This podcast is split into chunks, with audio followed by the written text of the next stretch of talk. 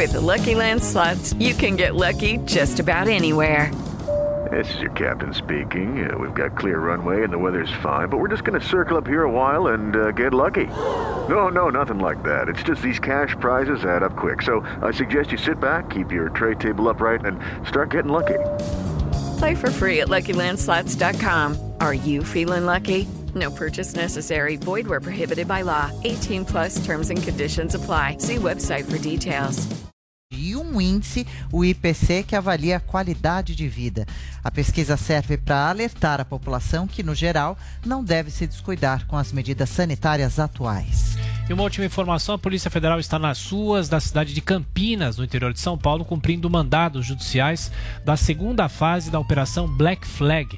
Desde a madrugada, agentes participam dessa ação contra uma quadrilha especializada em crimes contra o sistema financeiro e de lavagem de dinheiro. Segundo a investigação prévia, o esquema movimentou cerca de 2 bilhões e 500 milhões de reais. Essa ação dessa manhã tenta descobrir a ligação da quadrilha com o golpe praticado contra a Agência de Fomento Estatal Desenvolve SP do governo de São Paulo. 10 horas da manhã. Repita. 10 em ponto. E termina aqui essa edição do Jornal da Manhã. Ouvinte espectador, mais uma vez, muito obrigado pela sua audiência. Continue com a nossa programação. As informações sobre a CPI da Covid, a sessão de hoje ainda não começou. Daqui a pouco também no Jornal da Manhã, segunda edição, e nos flashes no Morning Show. Adriana, muito obrigado pela companhia. Voltaremos amanhã, sexta-feira. Até lá. É isso aí. Thiago Berratti, valeu por hoje. Boa sexta-feira, até boa quinta-feira, boa sexta-feira amanhã. A gente se encontra às seis da manhã. Boa quinta-feira para todos que nos acompanham e obrigada pela companhia e pelo carinho com a gente. Tchau, tchau. Até, Até lá. amanhã. Até.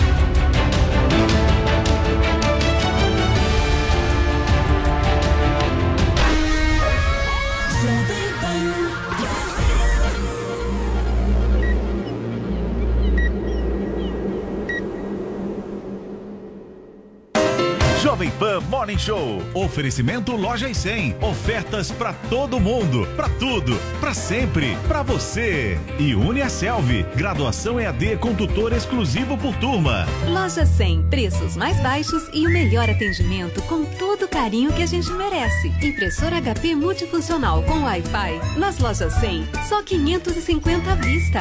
Ou em 10 de 55 por mês, sem juros. Aproveite! Estofado Paris tecido veludo marrom, retrátil e reclinável. Nas lojas 100, só 1.790 à vista. Ou em 10 de 179 por mês, sem juros. Loja 100, ainda bem que tem. Jovem Pan Morning Show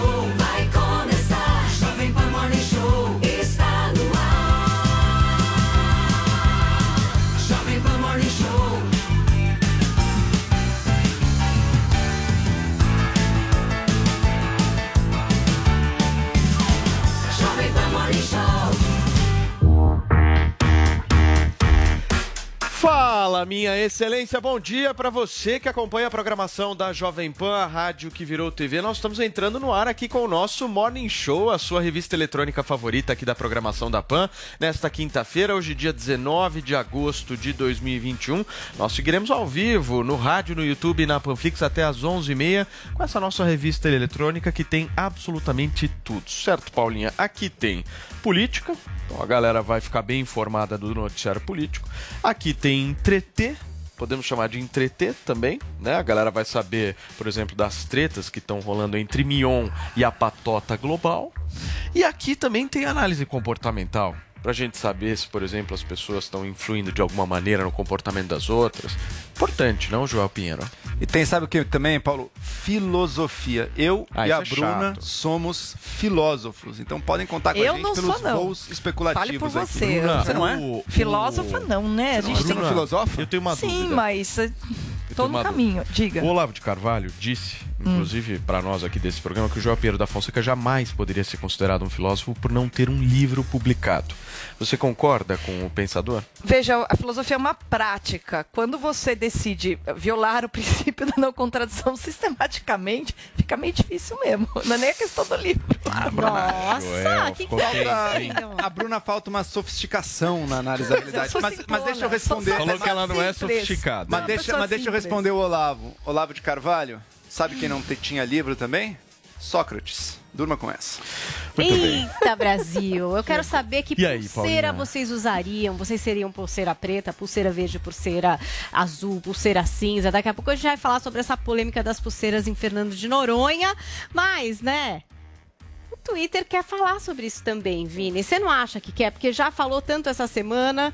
A gente vai até falar sobre o desfecho, depois dessa repercussão da história das pulseirinhas em Fernando de Noronha, pulseirinhas diferenciadas. Que a hashtag é quero pulseira. Será que é bom querer pulseira? A gente quer pulseira pra alguma coisa? Pulseirinha VIP nas baladas ninguém discutia, né, Vini? Tava tudo bem. Paulinho, o que tá foi rolando então, esse negócio moeda. de pulseira é que existem. Pulseiras uma- de cores diferentes, Perfeito. dependendo de quem é você na ilha de Fernando de Noronha. Entendi. Era uma seja, ideia, era uma ideia. Paulinha, deixa eu fazer uma pergunta. Te ofereceram a pulseirinha purple? Se não me oferecessem a pulseirinha roxa, que daqui a pouco eu vou contar pra vocês o que que era, eu ia ficar magoada, aquelas loucas. Vamos descobrir daqui a pouco mais sobre essa história de Fernando de Noronha. Boa. Mas aqui no Twitter é hashtag quero pulseira.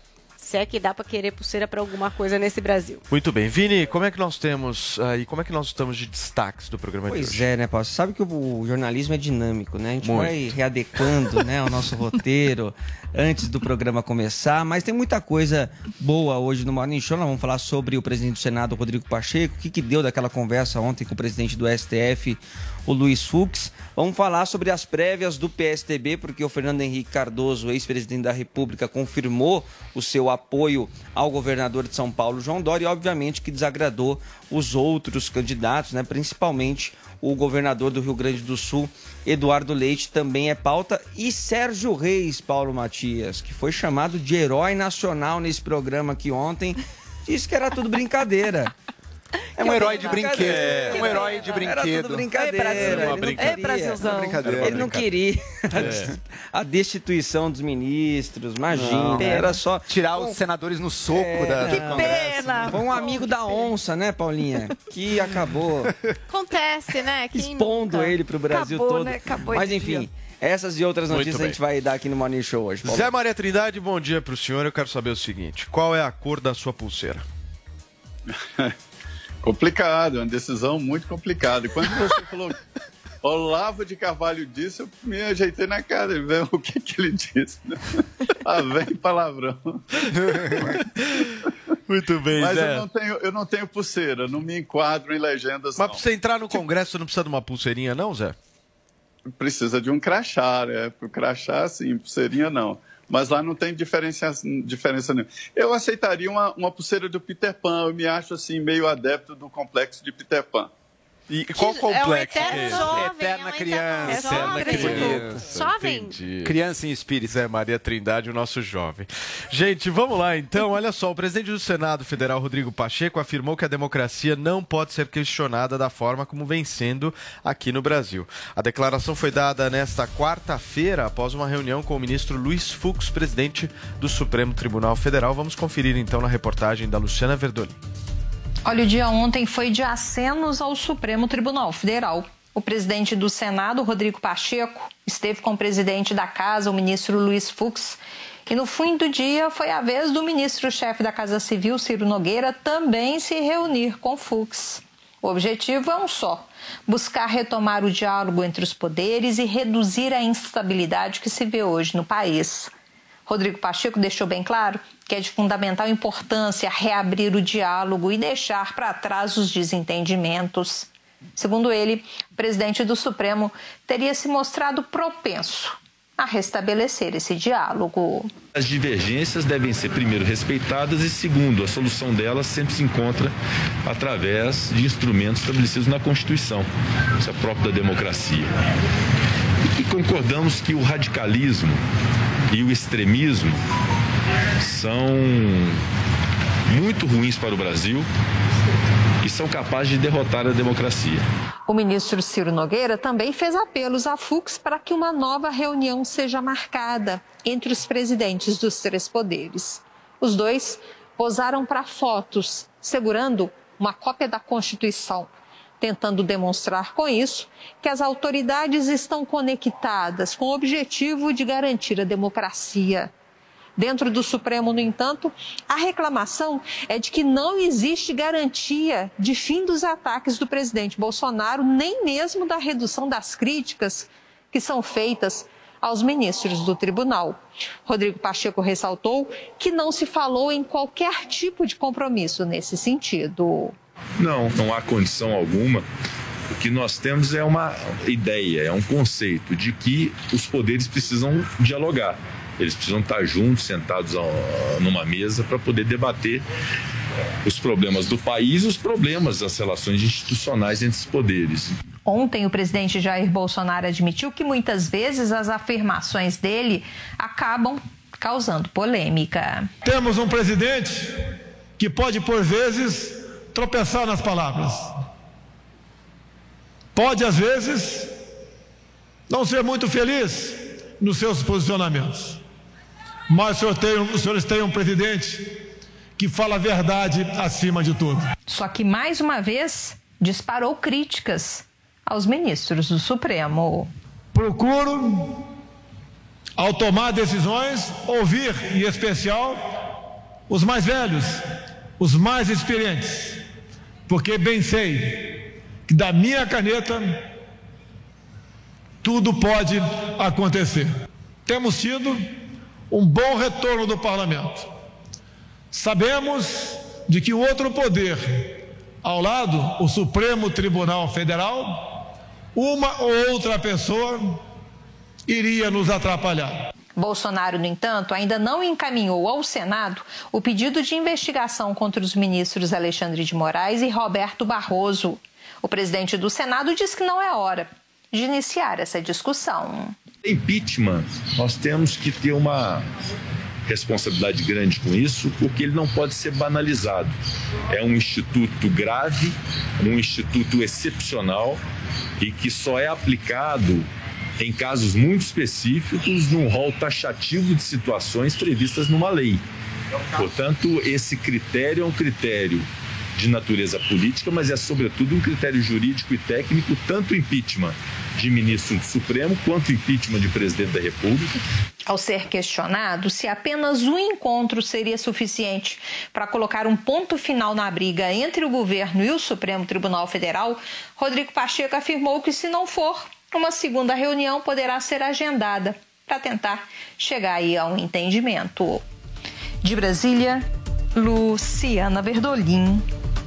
Tá aí a reportagem da nossa Luciana Verdolim diretamente de Brasília e é pra lá que a gente vai agora conversar com o nosso Zé Maria Trindade. Ô Zé, hoje é quinta-feira e o presidente da República ainda não apresentou o pedido de impeachment que ele prometeu no sábado, né? Não, ainda há um debate ali sobre como apresentar e até se vai apresentar diante aí desta nova possibilidade de reabertura, reabertura do diálogo. Porque ontem, na abertura da sessão, o presidente Luiz Fux disse que não interrompeu o diálogo. Interrompeu. Ele mesmo falou que não dava para ter diálogo com o presidente Jair Bolsonaro quando anunciou a suspensão, o cancelamento da reunião de poderes. Olha, Paulo, nós estamos vivendo um momento muito importante da história política do Brasil. É uma reacomodação partidária muito forte, os partidos não têm aquela solidez de antes, estão sem líderes. A gente vê aí o PT só com Lula caindo pelas tabelas, o PSDB numa disputa é, é, fratricida muito pesada interna com o Geraldo Alckmin, o histórico, é, sendo excluído do processo, e o MDB também sem uma base tentando se unir a vários partidos e uma ascensão do Gilberto Kassab no PSD fazendo um trabalho nacional. Então, é uma reacomodação política muito forte no Brasil, daí a importância de 2022. Esse encontro do presidente do Congresso, o senador Rodrigo Pacheco, com o presidente do Supremo, foi muito emblemático, um encontro muito forte. Né? Eles discutiram a democracia. Quando se discute alguma coisa, significa que existe a possibilidade de esgarçamento ou de, de fim. Então, é, os dois confirmaram que falaram sobre a democracia e ninguém fala muito sobre o óbvio, ou seja, os dois entendem que há perigo para a democracia. Estamos falando do presidente do Congresso e o presidente do Supremo Tribunal Federal. Esse diálogo ele é, é aberto sempre, mas é que o Supremo se acostumou a presidentes da República que abaixavam a cabeça. E aí a gente vê o presidente Jair Bolsonaro que luta por suas funções constitucionais. Ninguém deu de presente a ele. É a Constituição que garante ao presidente eleito pelo voto popular de ter uma posição e de ser firme. E não basta apenas abrir o diálogo para falar bom dia, como se fosse aquele grupo de WhatsApp em que o tiozão chega lá e diz bom dia, e coloca flor e coração e tal. É preciso colocar em prática a democracia e respeito entre os poderes, mais do que a simples harmonia. Então, desse acordão aí, é possível sim que saia um entendimento de que cada um no seu setor. Você viu que o presidente do Senado ele tem agora uma nova posição. Além de represar os projetos de interesse do presidente Jair Bolsonaro, ele dá recados. Quando ele diz de impeachment de um ministro, de dois ministros do Supremo, ele diz também do impeachment do presidente da República. Os dois estão no mesmo artigo 52 da Constituição, mas não era preciso dizer, falar sobre impeachment do presidente Jair Bolsonaro. O certo é que ele também está na fila de espera para ser candidato à presidência da República. Daí a grande importância da eleição de 2022 e, mais do que a eleição, da formação desse grupo político que está surgindo agora pré-eleitoral. Muito bem, Zé Maria Trindade aqui no nosso Morning Show. Joel Pinheiro da Fonseca, eu já passo a bola para você, te perguntando o seguinte: também não está envolvida nessa história a indicação do André, André Mendonça, ex-ministro da Justiça, para o Supremo Tribunal Federal? Você acha que isso tem correlação nessa puxada de freio do presidente da República? É outro ponto de contenda, né? Um ponto que está demorando para se para andar para frente, né? Quando é que a gente vai ver? Será que vai andar até o fim do ano a indicação do André Mendonça para o Supremo? O fato é o seguinte: o Bolsonaro ele vive de morder e assoprar. Ameaça de um lado, depois esfria um pouco. Depois fica um pouco menos agressivo. É o momento que a gente está vivendo agora, hoje, depois da fala do presidente. Ah, às vezes eu posso ter posições equivocadas, às vezes eu me expresso de uma maneira não tão boa. Uh, estava puxando a corda, agora afrouxou um pouco a corda que ele estava puxando. Mas a cada uma dessas jogadas eu noto o seguinte: eu noto que os poderes do presidente da República e a liberdade de ação dele e dos seus seguidores fica mais contida. Agora a gente teve aí, a gente discutiu ontem mesmo, essa tirada do financiamento aí de diversos sites, blogs, influenciadores que defendem ativamente o presidente, que estavam repassando fake news ativamente para falar contra as eleições, para dizer que teve fraude, fake news, fake news grossa mesmo, para dizer que as urnas estão hackeadas, que teve fraude e tudo mais.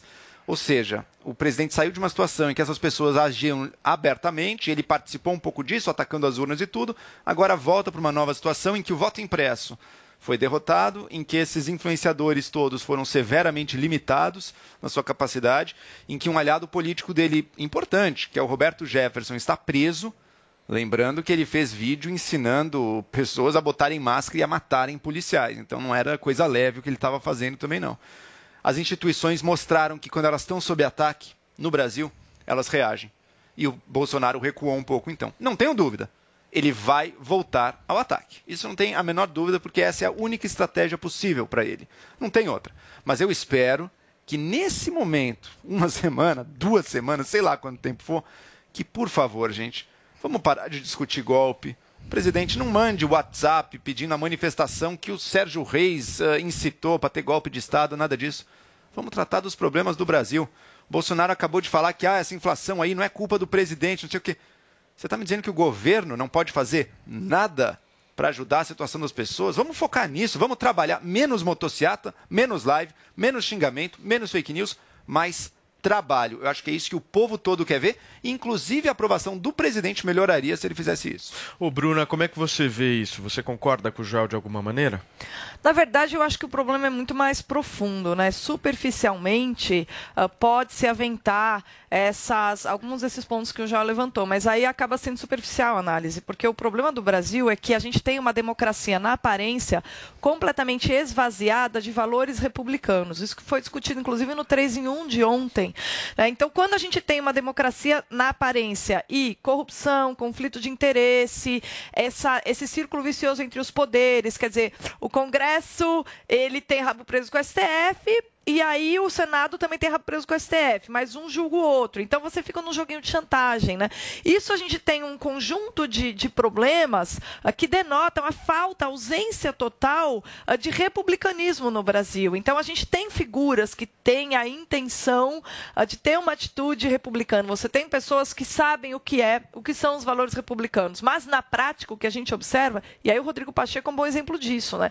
Ele está dizendo, a gente percebe a ausência total de valores republicanos republicanos. No, no, caso do Rodrigo Pacheco, quando ele diz que a democracia não pode ser questionada dessa forma. A democracia não é um dogma político, ela é um sistema político. E ela, para que ela permaneça, para que ela exista, a discussão sobre a sua saúde ela é vital, né? Então a gente tem que ter um pouco mais uh, de cultura política. Não basta só decoro, Rodrigo Pacheco, precisa ter cultura política também.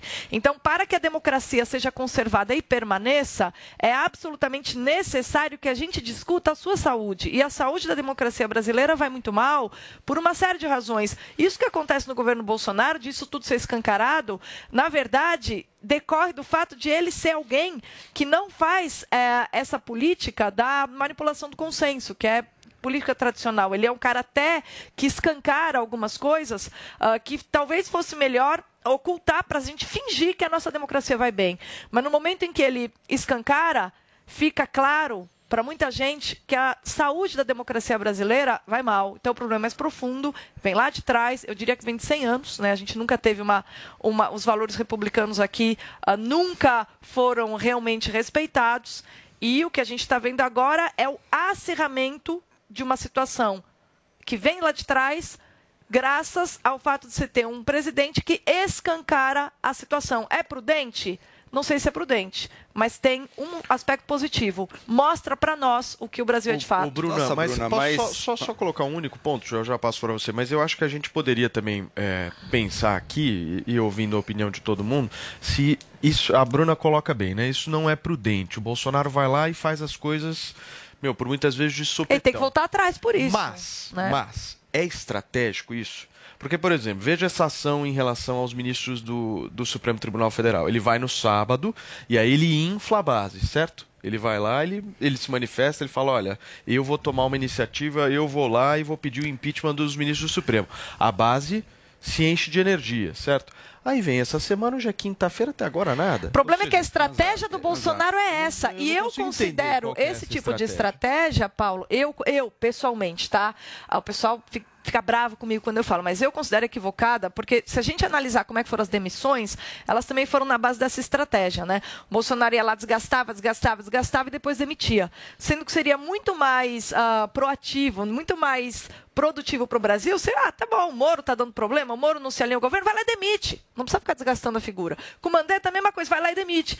Mas o Bolsonaro, ele tem essa maneira de agir. E essa maneira de agir acaba o prejudicando.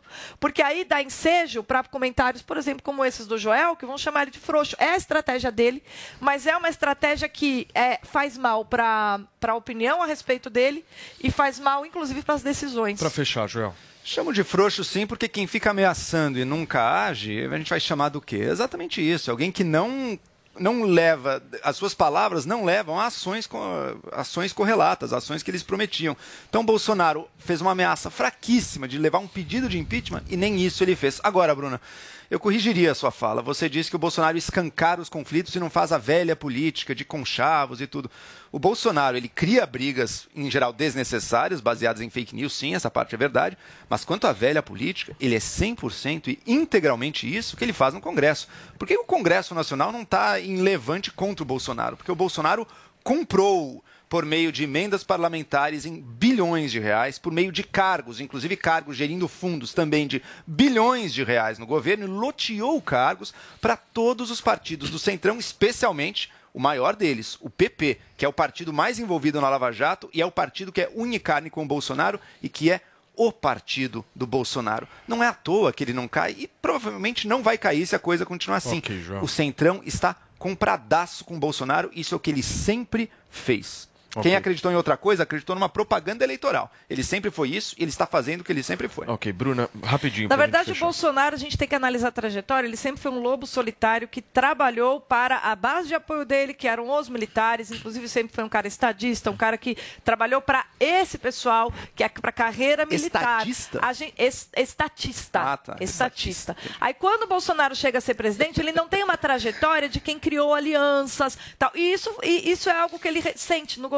E aí ele é obrigado, realmente, a trabalhar com quem tem essa trajetória de acordos, porque Muito política bem. sem acordo não existe, né? Gente, vamos falar dele agora no Morning Show. Ele que balançou a República nesta semana, mas que agora está um pouco arrependido. Eu tô falando do cantor Sérgio Reis, que estava botando pressão no Supremo Tribunal Federal, tinha prometido parar o país com os caminhoneiros, mas parece que agora ele fechou a tampa da panela velha, né? Eita! É. De quem é o roteiro? Nota 10, hein? Maravilhoso. Essa aí, Vini, vai pro Oscar. Não, não tem nada a ver com isso. Vini, parabéns. Tem nada a ver com isso. Tem nada a ver. Olha, mesmo porque, né, agora a gente tem aí algumas pressões acontecendo, porque membros do Ministério Público Federal pediram apuração sobre o caso aí dessas mensagens do Sérgio Reis. Também foi aberto um caso no inquérito, um inquérito no Departamento de Combate à Corrupção, o DECOR, então a polícia lá de Brasília abriu essa investigação. E aí a gente tem é, o Sérgio Reis falando sobre isso. Então teve uma entrevista no Globo, vou trazer algumas passagens aqui. Então, por exemplo, a respeito da mensagem, Sérgio Reis diz assim, ó, eu estava conversando com um amigo, era tudo brincadeira. Ele postou no grupinho dele e aquilo foi para fora e isso me prejudicou muito. Não era a minha intenção. Aí sobre essa história de impor ali em manifestação, né, uma coisa mais assertiva, né, ele estava ali é, pego nisso e aí ele diz assim, ó, não temos que quebrar nada, tem que fazer uma passeata serena, sem briga, sem nada. Eu me arrependo demais de ter falado com um amigo, amigo da onça, sabe como é. Bom, aí sobre a questão da realização dessas manifestações contra o STF, o Sérgio Reis disse assim, ó, não sou eu que decido. Essas coisas que os ministros estão fazendo prejudicam muita gente. Soltar bandido? Isso não pode. Ou a lei é cumprida ou não é. Eu não sou juiz. Eu sou um cara do povo. Como povo, eu acho que tinha que ter o impeachment. E aí, sobre essa possibilidade de ser preso, o Sérgio disse o seguinte: eu não tenho medo de ser preso, não sou frouxo, não sou mulher. Cadeia Nossa. é para homem. Gente, arranjando novos problemas, né? Caçando novos problemas com o Sérgio Reis. Bom, mas aí também. Medo teve- nenhum, mas era só brincadeira. Tem medo, sim, né? imagina. Não. Imagina que tá com medo da prisão. Mas vamos lá, porque ele também conversou com o Congresso em Foco. E aí ele falou, por exemplo, sobre Bolsonaro. Peguei aqui a passagem que ele fala sobre Bolsonaro. Não sou puxa-saco do Bolsonaro. Conheci ele na Câmara. Somos palmeirenses. Não há prova. Importante, importante. Ah, bom, Calma, agora. vamos lá, vamos lá. Torcemos Agora tá de boa. Tudo bem. Não aprova a forma como ele fala muita coisa, mas é o jeito dele. Como vou mudar Ai, o jeito de italiano nervoso dele? Tem hora que ele é bronco. É difícil governar o Brasil, que é muito grande. O Brasil não quebrou ainda porque é muito forte. Muito dinheiro foi desviado dos nossos cofres e o país não quebrou. Agora ninguém mexe no cofre porque Bolsonaro acabou com isso. E aí sobre essa história do cancelamento, né, das pessoas cancelarem o Sérgio Reis, entre pessoas como a Bruna trouxe, que acham que ele é o novo herói do Brasil, e pessoas que cancelaram o Sérgio Reis, ele diz assim: querem me massacrar. Já estou tendo prejuízo. Cancelaram quatro shows e dois comerciais que ia fazer agora. Tiraram do ar um que faço para um supermercado de Curitiba. Vão tirar por meio vão tirar por um mês do ar e esperar para ver o que acontece. E aí a gente teve também um posicionamento bem forte do músico Guarabira, né, daquela dupla famosa Sai Guarabira. Ele recebeu um convite para participar do próximo disco do Sérgio Reis e pelo Twitter ele acabou se posicionando negando esse convite. Olha o que disse o Guarabira. De Sérgio Reis sempre tive enorme admiração pelo trabalho, bom gosto, extrema musicalidade. No disco dele, que sairá, inclusive participaria em uma faixa a gravação dele de Sobradinho, mas me considero incompatível com seu posicionamento atual e, infelizmente, declino do convite. Se em 30 dias eles não tirarem aqueles caras, nós vamos invadir, quebrar tudo e tirar os caras na marra. Aspas do Sérgio Reis, postada pelo Guarabira, que diz assim. Prefiro não compartilhar minha vida e meu trabalho com quem prega esse tipo de intransigência e radicalismo. Um abraço a todos. E aí a gente teve também uma entrevista para a Folha de São Paulo da mulher do Sérgio Reis, a Angela Bavini, que diz é, que ele está super magoado, que ele está depressivo, que considera que foi mal interpretado e que, enfim, acabou envolvido nessa história e aí na hora da conta chegar, todo mundo vazou e ele, que é celebridade, acabou pagando o pato. Então tá aí. Muito bem, Paulinha. Na realidade, o que a gente está discutindo aqui é que tudo virou política, né? Isso. É isso Tudo, aí, né? Paulo. Não é, Bruna? É isso mesmo, porque na verdade, se a gente pegar e tiver um pouco de boa fé, né, a gente vai ali que ali é força de expressão. Ah, vamos tirar o carnaval. Olha, eu vou ser bem sincera com vocês e, e como, apesar de eu ser mulher, não tenho medo de ser presa também, viu, Sérgio Reis? é, mesmo porque eu tiraria umas férias, assim, da quantidade de coisa que eu tenho que fazer na cadeia, leria uns livros, não, não sei se eu achar tão ruim, Alexandrinho. Pode ficar Pro tranquilo. filósofo, a prisão Então, não é tão não é exatamente um problema, né? Porque mesmo, mesmo porque a liberdade está no pensamento. Então, Alexandre de Moraes me prende, eu continuo xingando ele dentro da cadeia. Mas assim, a questão é o seguinte: é, a gente no Brasil ter gente com medo do STF, com medo de juiz, com medo de ser perseguido, é um negócio muito grave, né? Então, assim, muita gente quer o impeachment. Ah, ele se expressou mal. É, por que, que eu falei que para muita gente ele é herói nacional mesmo? Porque ele teve a coragem de falar em público o que muita gente fala privadamente. Nossa, que vontade de esganar aquele Alexandre de Moraes. Eu devo falar isso umas 10 vezes por dia. Eu tenho vontade de esganar o Alexandre de Moraes. E o que faz com que eu seja civilizado e consiga aguentar a democracia é que eu tenho essa vontade, mas eu não a pratico. Olha, que, olha como eu sou virtuosa. Eu me contenho. Né? E assim como a gente não viu o que aconteceu, o Sérgio Reis não foi levar a gente para quebrar o STF. Ele manifestou essa vontade. Aí, vamos lá, quebrar tudo. Então, algumas pessoas falam por força de expressão. A partir do momento que alguém ah, ter essa força de expressão, ser, eh, receber, ser alvo de um inquérito, cara, nossa, que país ah, incapaz de lidar com essas, essas com palavras que a gente está vivendo, né? A gente não pode ser hipócrita, como eu já disse antes. Muitas vezes a gente fala as coisas por força de expressão, se a gente levar o pé da letra, são legais? Não são. Uma força de expressão não pode mais? Está proibida a força de expressão no Brasil? Porque eu tenho vontade de esganar ministro do STF, eu tenho vontade de esganar Arthur Lira, eu tenho vontade de esganar Rodrigo Pacheco, mas eu sei que não pode. né? É uma questão de decálogo, dez mandamentos, tá? Fiquem tranquilos. né? Assim como eu acredito que o Sérgio Reis e a sua turma têm vontade de, putz, quebrar tudo, mas não vão quebrar. Por quê? Porque o agronegócio segura o Brasil. O Sérgio Reis realmente é um homem do povo e um homem do campo. Ele entende o quão importante é a gente manter a ordem para que a economia funcione. Então, pelo amor de Deus, é um pouco de má fé o que fizeram com ele. Eu acho que foi má fé, porque foi confundir força de expressão com atitude. Os caras queimaram a Borba Gato. A gente não viu o Sérgio Reis quebrar nada por aí. A gente só viu ele ah, se manifestar de maneira livre num momento em que se manifestar livremente agora ficou proibido no Brasil. Ô Zé, eu já ouvi você falar isso, mas gostaria que você pudesse repetir aqui no nosso Morning que na sua avaliação a gente vive o momento mais importante, um dos mais importantes da nossa história política, né, Zé? Por quê? é a reacomodação, né? Nós estamos vivendo agora um- um- um- uma dor do crescimento, sei lá, e definitivo. Olha a Venezuela, olha a Argentina, aquilo não foi por acaso. Ali foi um projeto construído, decisões mal tomadas lá atrás, decisão até do povo, até por votação, né? Então, hoje é, é isso aí, tudo vira política. Então, nós estamos vivendo um momento muito importante. Esse caso do Sérgio Reis aí mostra principalmente o novo momento da comunicação. Né?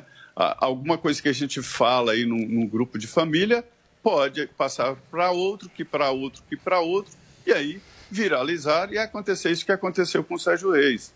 E eu vou te dizer uma coisa, eu tenho medo da cadeia. Eu aprendi na minha vida de que cadeia não é para homem, não. Cadeia é para bandido. É, é esse o meu entendimento. Eu tenho medo de ser preso, sim, e Deus me livre, eu não gostaria de, de colocar isso no meu currículo de maneira nenhuma, nem é, é, é inocente, nem, nem inocente nem culpado, né? É, esse caso do Sérgio Reis, ele está chorando também porque doeu muito no bolso. É. Foram vários contratos cancelados e, e pessoas rejeitaram gravar com ele, amigos antigos, né? Eu vou contar aqui uma experiência. Eu cobri vários presidentes da República e quando você é setorista, você mora no palácio, né? Chega mais cedo do que o presidente e sai mais tarde do que o presidente. Normal. E foi assim no governo Collor. Eu me lembro que o presidente, a convite de Cláudia Raia, foi assistir no tradicional eh, Festival de Cinema daqui de Brasília um filme estrelado por Cláudia Raia. Ela, muito amiga do Collor, participou de política, ganhou, evidentemente, o ódio e amores. Amores dos aliados do presidente Collor, que é uma relação muito parecida com Bolsonaro, é, público, imprensa e poder, né? E, e Cláudia Raia era amiga do presidente Collor. E aí o presidente foi assistir o tal Matou a Família e foi ao cinema. E nós fomos. E aí, como repórter, você não olha para o telão, você olha para a expressão do presidente da República. Se você perder um detalhe, pode, pode ficar desempregado. Os outros, jornais dão detalhes. E eu prestei atenção no presidente e na Cláudia Raia. Na exposição de Matou a Família e foi ao cinema, todas as vezes que aparecia a imagem de Cláudia Raia, o cinema inteiro vaiava. E no final, ela foi se encolhendo, se encolhendo na cadeira e colocou as mãos no rosto. E no final, ela foi aplaudida quando ela morreu. Então, assim, eu acho que isso deve ser um trauma na vida da Cláudia Raia para sempre. Pesado. Caramba, Zé. Nossa, Revelando Zé. aqui História, meu. feridas Zé, antigas. Mas aproveitando só um pouquinho mais a sua participação aqui no Morning, você deu essa- esse seu depoimento aí dessa história envolvendo a Cláudia Raia, essa cobertura que você fez, né? Mas se comparar com o momento atual, a gente nunca viveu um momento tão politizado assim, né, Zé? Tudo é política. É, sempre foi de uma maneira muito mais leve. Quando era PSDB e PT, é, é, perdia a eleição, é, tá bom, não é tão assim. Agora, com Collor foi. Collor foi apedrejado. Amigos do Collor eram, eram discriminados. Zezé de Camargo e Luciano foram cantar lá na porta do Collor, pra, na casa da Dinda, e foram massacrados. Né? Tem alguma coisa a ver. Não nessa intensidade, e o tempo também apaga um pouco, né? Mas é, houve no- no- na eleição do Collor, foi uma, uma situação tensa também. Mas agora, diante da proliferação de, de mídias sociais, é que a coisa ficou mais intensa e mais rápida. Muito bem, Zé, obrigado mais uma vez pela sua participação aqui no nosso Morning Show. A gente se vê amanhã, sexta-feira. Perfeito, obrigado. Valeu, Zé, abração pra Ô, você. Paulo, Joel agora, essa, Fonseca, rapidinho, por essa favor. questão que o Zé falou do bolso, né, que pesou no bolso do Sérgio Reis. Pra que, que o Sérgio Reis vai se meter com Se essa história nessa. também? 81 Se anos, meter, tem uma né? carreira mas construída, mas tem um sólida, ponto. uma contribuição pro WhatsApp, sertanejo. Esse WhatsApp era um WhatsApp privado? Ele, ele- Era uma mensagem com um amigo, você tá querendo dizer? Mas eu já vi Vazaram. vídeo dele falando a mesma coisa. Não, Não, teve um Paulo, vídeo ele dele falou em duas uma semanas live também. Ele Numa live. depois É, ele uma falou live. Uma live É. também. Não, a questão é assim, tudo bem se fosse um vazamento e aí logo depois ele falasse, gente, uma brincadeira tal. Mas aí teve as lives, Teve ele foi live, lá e ele falou. negócio. Ele exprimiu algo E teve a convocação da manifestação também, É, pro não, dia 7 se de ele, setembro. se ele foi pra live, aí a história é outra. Veja uma coisa. se é um áudio Eu acho que ele, o é tá certo, ele se arrependeu porque pesou no bolso, não do que ele falou exatamente, porque a gana, a raiva que E o muitos medo de brasileiros ser preso sentem por, e o medo de ser preso, Lógico. porque a raiva que muita gente sente dessas coisas, desses problemas de Brasília, ela é real e a gente não pode ser hipócrita. Joel.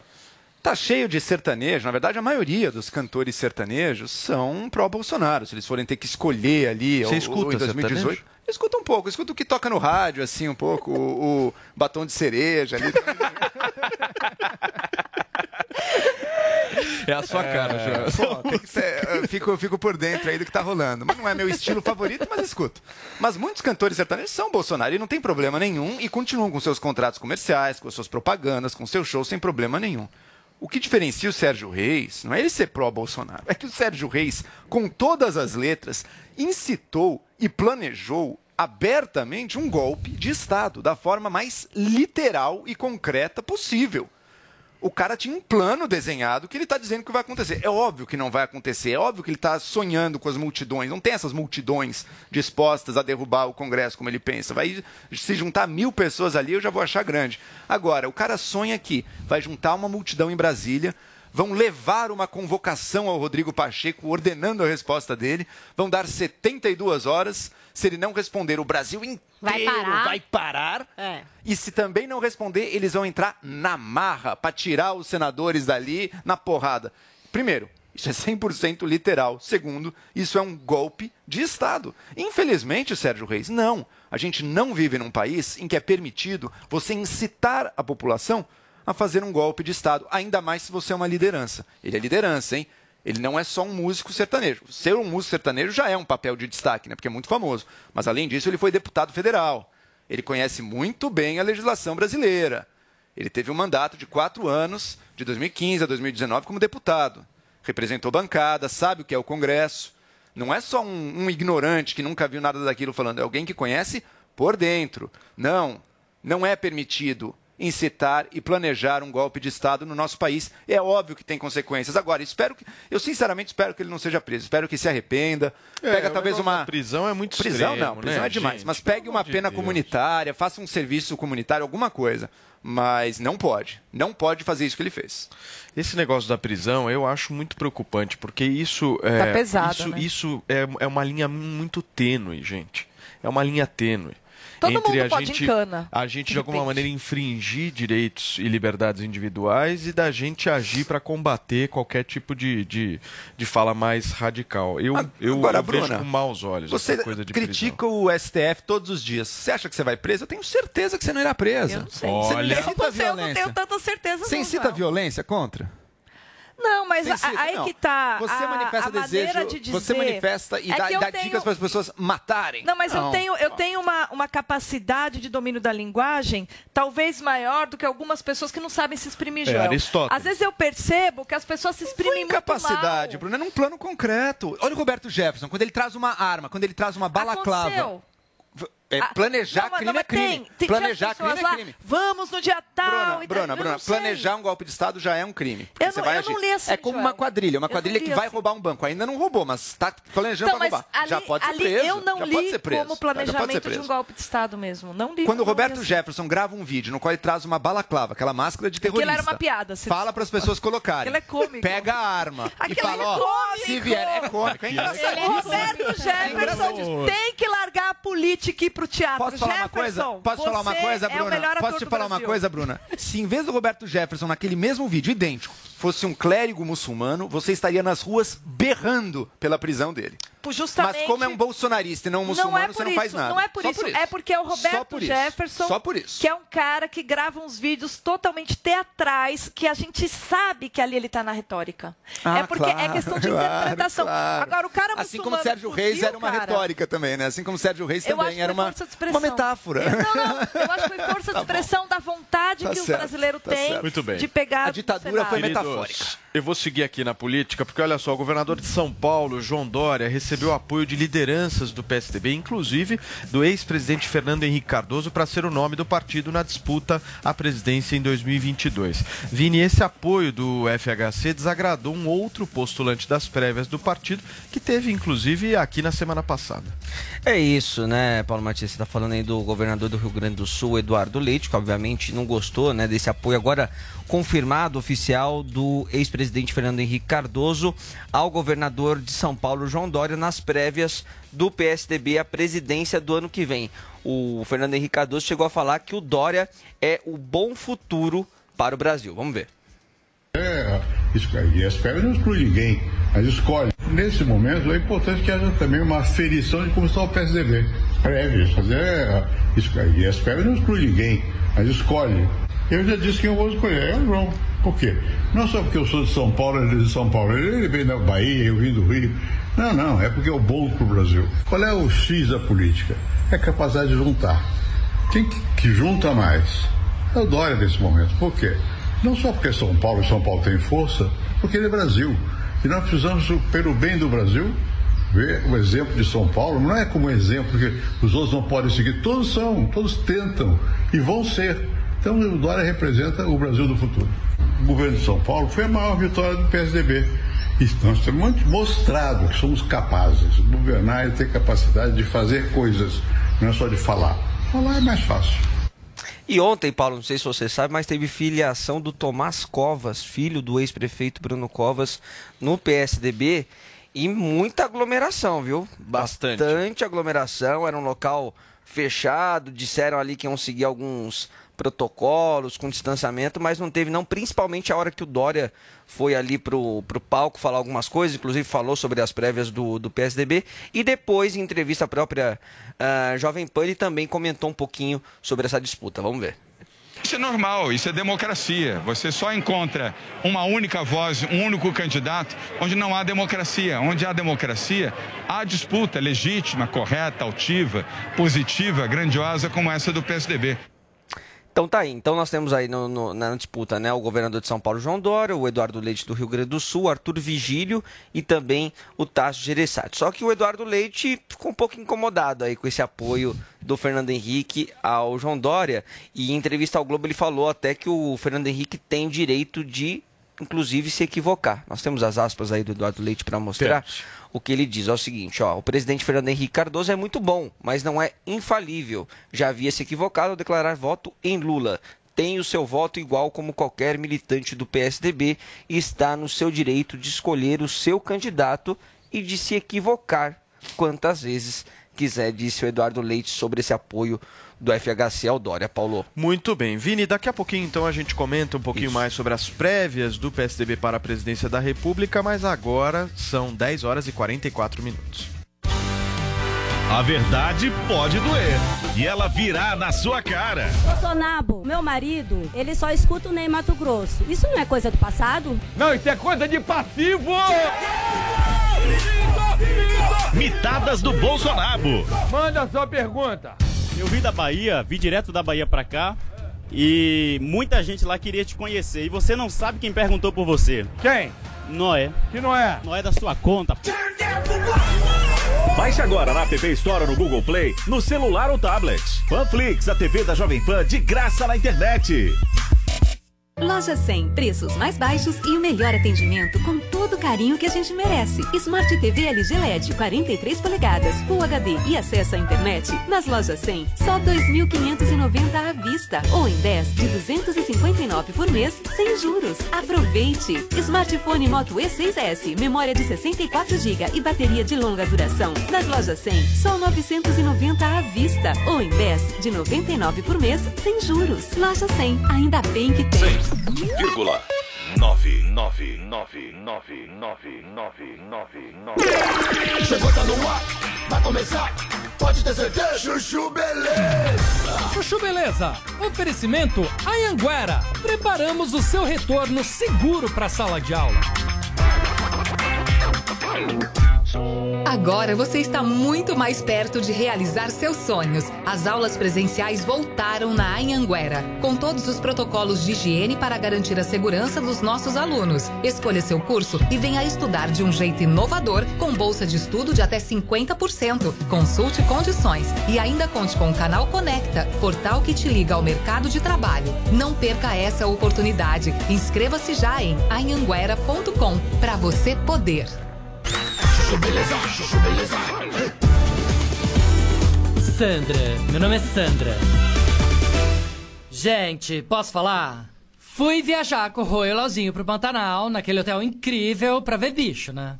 Aí tinha uma família junto no passeio, que era um pai, três filhos e uma moça vestida de branco, que eu falei, é a babá, né? Não, mulher, toda de branco, cuidando de criança, pra mim é babá, concorda? Não, até tava achando super legal que devia ser um pai separado, levando os três filhos pra passear. E como cuidar de três filhos não é fácil, ele resolveu levar a babá, né? Enfim. Só que daí o Leozinho vira pra mim e fala: Não, mãe, não é a babá, é a mãe. Eu, imagina, mãe. Aí o Leozinho falou: Olha o casaco dela. Da mesma marca que o seu, Moncler. Bom, a partir daí, ninguém mais queria saber de bicho, né? O assunto da viagem virou se a fulana era babá ou era mãe, né? Parece maluca, né? Não, sério. Pior é que cada um tinha uma teoria, né? Eu continuava achando que a fulana era babá e o pai, sem noção, tinha dado um casaco Moncler branco carérrimo. E o Rô e o Leozinho insistiam que a fulana era mãe, até que um dia na fila do buffet tava eu e o Leozinho se servindo. Veio a fulana de branco se servir do nosso lado, o Leozinho olhou pra ela e perguntou: Você é mãe ou a babá? Eu, ai. Aí a fulana sorriu e falou: Sou mãe, por quê? Aí eu pensava: Não fala, Leozinho, não fala. Aí o Leozinho: Porque a minha mãe tá achando que você é a babá. Eu, putz. Não, juro. Não sabia onde me enfiar, né? Aí, menina. Daí pra frente foi só constrangimento, né? Todo passeio a fulana ficava com cara de emburrada, me olhando feio, mas posso falar? No final, acabei fazendo um favor pra ela, né? Não, porque daquele dia até o fim da viagem, a fulana nunca mais saiu com aquele visual cafona, de roupa toda branca, parecendo uma garça pantaneira. Sandra, meu nome é Sandra. Chuchu Beleza! Quer ouvir mais uma historinha? Então acesse youtube.com barra chuchu beleza.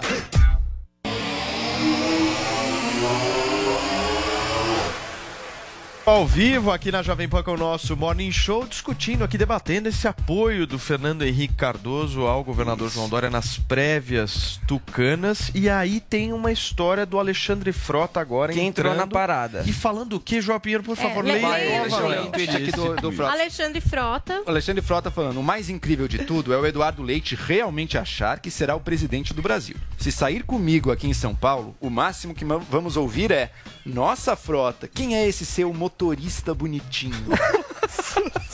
E aí o Eduardo Leite respondeu. Respondeu, já eu quero respondeu. Já não podem Temos- estar na mesma festa. Temos aí, produção, pode colocar aí na nossa tela, por favor? O, qual foi a resposta do, do Eduardo Leite, que tá, que tá nessa disputa aí junto com o Alexandre Frota. E ele disse o seguinte, ó. Fica tranquilo, Frota, que eu não pretendo sair contigo.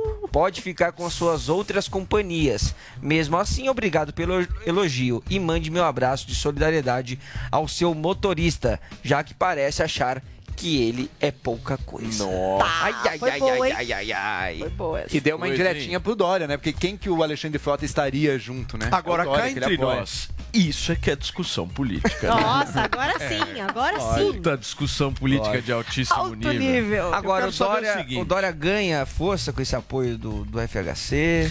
Eu acho que o Fernando Henrique Cardoso, ele tá mais perdido do que azeitona em boca de banguela. É. Essa é a verdade. Caramba. O FHC. Há muito tempo, né, Paulo? Não é de Então, o. Fernando Henrique, é a mesma Não coisa do o Sérgio. Reis, né? Podia ficar na Não sabe o que faz.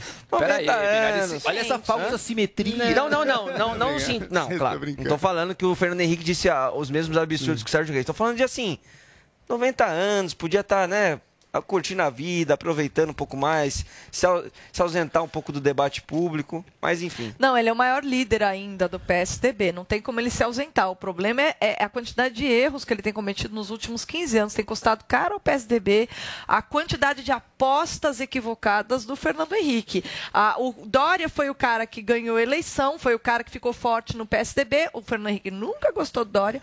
Ele sacrificou um cara como o André Matarazzo, que é mil vezes melhor que o Dória, para dar bola pro Dória. Então, você tem um monte de racha que os bons quadros do PSDB, assim, acabam ficando por baixo, aqueles que, que acabam tendo uma rejeição muito depois no futuro acabam ficando em alta e o partido vai acabando. A direita já não vota no PSDB, já não vota, acabou. A direita procura qualquer outra coisa menos o PSDB e o PSDB perdeu a classe média. Nesse sentido, Vini, ele continuar errando é um custo muito alto para o partido. né? E eu quero saber de você também, Bruna Tolar, se é um erro o João Dória anunciar Rodrigo Maia como secretário aqui em São Paulo, porque isso Nossa! aconteceu, viu? Pra acabar com a popularidade. Estratégicos. Estra- De assuntos estratégicos foi, foi anunciado hoje pelo governador de São Paulo, João Dória, Rodrigo Maia, que tá no DEM ainda, É né, Paulo? movimentação política. Não, ele né? tá sem partido, foi expulso. Isso aí. Ah, foi expulso, foi expulso do DEM. Cara, quem foi Então expulso pode ser do que DEM? seja um movimento pra, pra ele ir pro PSDB, né? É óbvio. Na realidade, posso Tá só fazer uma observação nessa, nessa coisa do Rodrigo Maia? Porque se a gente for analisar em 2020, a estratégia era se ter PSDB, DEM e MDB unidos. Isso Só aí. que aí teve a implosão do Democratas. E aí teve o racha do ACM Neto com o Rodrigo Maia, com outros integrantes da sigla, e aí MBL deu errado. patriota. Agora, eu não sei como é que o Rodrigo Maia vai se comportar nessa história. Eu acho que ele deve acabar se filiando ao PSDB, né, João? Pode ser. Provavelmente tendo aceitado aí a vaga no governo. E deixa eu dizer, do ponto de vista da campanha, de uma possível campanha do Dória, sem dúvida alguma, não, é- não ajuda em nada e talvez seja ruim o Rodrigo Maia estar junto. Ele certamente não é alguém muito popular no Brasil e não agrega voto, não agrega popularidade nesse sentido. Mas como, pensando no governo dele, na qualidade do governo, olha, o Rodrigo Maia não é um quadro a ser desprezado, não. Rodrigo Maia foi culpado por muita coisa nos dois anos que ele estava como presidente da Câmara. Os bolsonaristas diziam que nada andava por conta dele. Desde que ele saiu, a gente está vendo que não era nada daquilo. Nada anda, as coisas boas continuam não andando. O que o Rodrigo Maia fez foi travar, por exemplo, algumas coisas ruins como a destruição do meio ambiente, que o Congresso agora está passando com tudo, com todo tipo de medida, assim, das mais predatórias possíveis. Isso o Maia teve o mérito de travar sim. E o Maia também foi, isso na época, até o Bolsonaro reconheceu, o Maia foi a peça central da aprovação da reforma da Previdência. Então, quer dizer, ele fez andar pautas importantes para o Brasil ali, ele fez andar pautas importantes para o Brasil na época do governo Temer.